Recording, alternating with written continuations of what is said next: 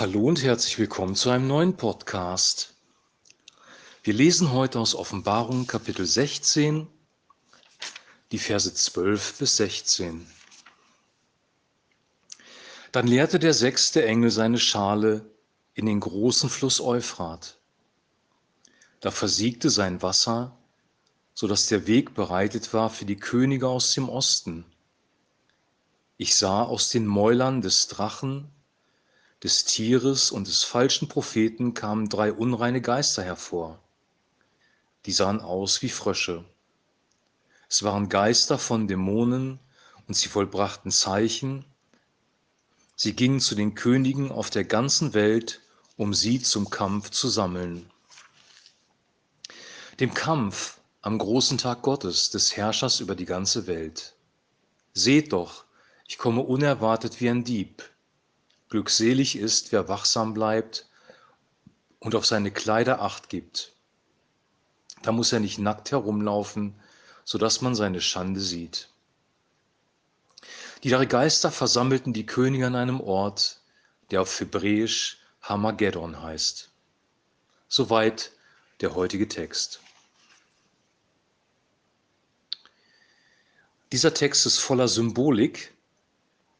Also erstmal etwas, was bekannt ist, nämlich der sechste Engel gießt seine, seine Schale auf den Fluss Euphrat, also im, im Nahen Osten, da wo der Euphrat auch heute noch äh, beheimatet ist.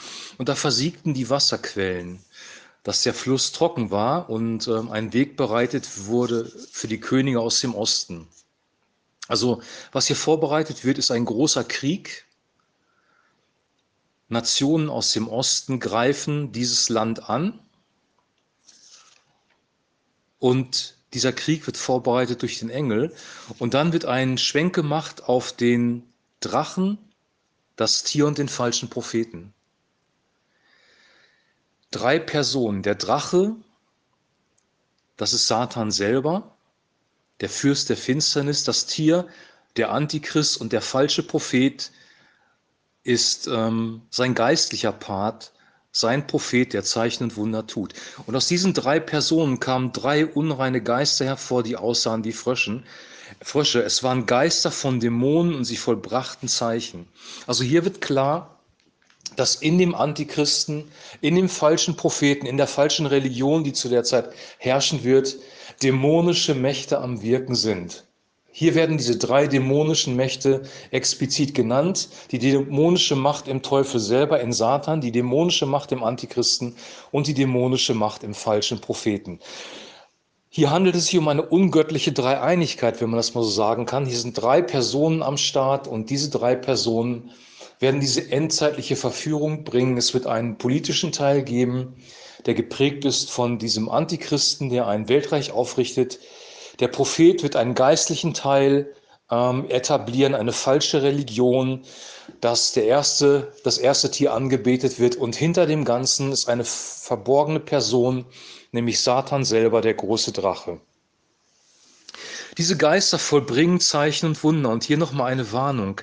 Zeichen und Wunder müssen nicht zwangsläufig von Gott kommen, sondern Zeichen und Wunder können auch aus der Finsternis kommen. Und deswegen ist es wichtig, alles zu prüfen, was so passiert auf dieser Welt und im christlichen Bereich. Diese falschen Geister gingen zu den Königen auf der ganzen Welt, um sie zum Kampf zu sammeln. Also die dämonischen Einflüsse nehmen zu auf die Regierung und die Regierungen werden dazu bewegt, in diesen Kampf einzutreten, in diese große Endschlacht am Ende, des, am Ende der Zeiten.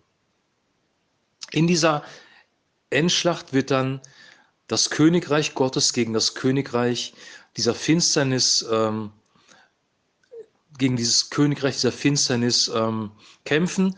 Und dieser Ort, der dort genannt wird, an dem diese Schlacht stattfindet, heißt hier Hamageddon.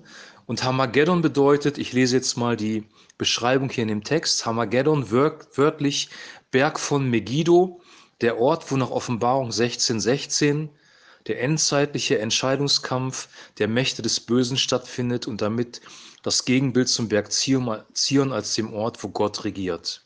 Also die feindliche, antichristliche Macht wird in diesen Krieg einsteigen. Und dann steht hier nochmal ein Einschub in Vers 15, der für uns wichtig ist. Seht doch, ich komme unerwartet wie ein Dieb.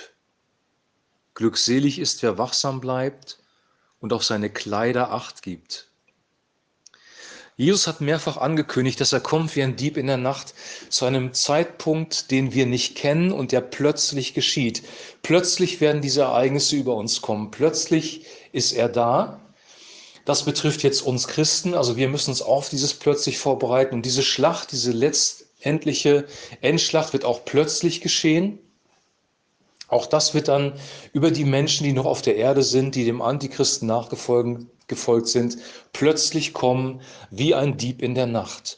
Und hier wird ähm, noch mal, werden nochmal die Kleider des Menschen genannt, ähm, nämlich dass wir auf die Kleider acht geben sollen. Und Kleider, ähm, da habe ich schon mal drüber gesprochen, hier gibt es zwei ganz, ganz wichtige ähm, Bibelstellen, die über Kleider sprechen, nämlich einmal über das Kleid der Gerechtigkeit, dass wir dadurch, dass wir an Jesus glauben, nicht mehr ins Gericht äh, kommen, sondern seine Gerechtigkeit zugesprochen kommen, bekommen von Gott. Und ähm, diese Gerechtigkeit wird mit einem Kleid verglichen, einem Hochzeitskleid, einem Gastkleid, das wir von Gott geschenkt bekommen und das wir anziehen können zu der Hochzeit des Lammes. Die zweite Bibelstelle ist, dass ähm, die Bibel sagt, dass wir unsere Kleider reinigen sollen im Blut des Lammes oder unsere Kleider reinigen werden im Blut des Lammes. Die Kleider, die wir tragen auf Erden, werden beschmutzt, wenn wir zum Beispiel Arbeit durchführen. Wenn wir ähm, in den Garten gehen, den Garten umgraben, dann werden unsere Kleider schmutzig und müssen unsere Kleider gewaschen werden. Das normale tägliche Leben bringt mit sich, dass die Kleider schmutzig werden. Und im geistlichen Bereich ist das genauso. Wenn wir herausgefordert werden von den, diesen finsteren Mächten und versagen und in Sünde fallen, dann haben wir uns beschmutzt mit Sünde. Sünde ist ein Schmutz, der unserem inneren Menschen anhaftet und von dem wir uns reinigen können, indem wir ähm, das vollendete Opfer Jesu für uns annehmen, unsere Sünden bekennen, sein Blut vergießen am Kreuz, die Reinigungskraft seines Blutes, wirklich umkehren zu ihm. Und das ist ein permanenter Prozess. Jesus sagt, wir sollen unser Kreuz täglich auf uns nehmen. Das heißt, täglich das alte Leben, in das wir immer wieder reinfallen können, in den Tod geben. Und Paulus sagt, dass wir die Glieder auf Erden töten sollen, unsere Kleider reinigen sollen. Also das begleitet uns unser Leben lang. Und hier gibt es zwei aus der Reformation zwei Gedanken, die wichtig sind, nämlich einmal den Gedanken der Rechtfertigung. Rechtfertigung bedeutet, wir sind gerecht gesprochen vor Gott dadurch, dass Jesus Christus unser, unsere Schuld bezahlt hat. Das ist unser Stand vor Gott. Wir sind Gerechtfertigte vor Gott durch das Blut Jesu Christi.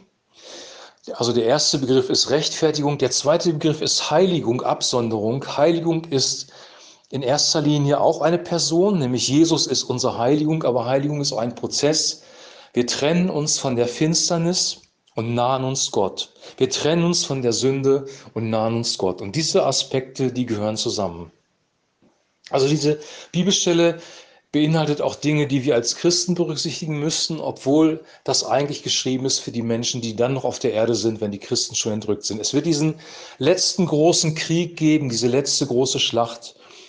Harmageddon, da gibt es Filme drüber, da gibt es ähm, mystische Geschichten drüber. Das ist ein Thema, das die Menschen irgendwie auf dem Schirm haben. Jeder merkt instinktiv innerlich, dass diese Gesellschaft auf ein Ziel zuläuft und dass es nicht besser mit der Gesellschaft wird, sondern dass die Krisen zunehmen, dass ein großer Konflikt vor der Tür steht. Das merken die Menschen und versuchen das natürlich zu verhindern, versuchen mit ihren menschlichen Möglichkeiten das Paradies auf Erden zu schaffen. Aber dieses Unterfangen muss misslingen, weil nur letzten Endes Jesus Christus selber, der König der Könige, wenn er auf die Erde kommt, das Paradies aufrichten kann, sein Friedensreich. Ich wünsche dir und ich wünsche mir, dass wir auf unsere Kleider acht haben.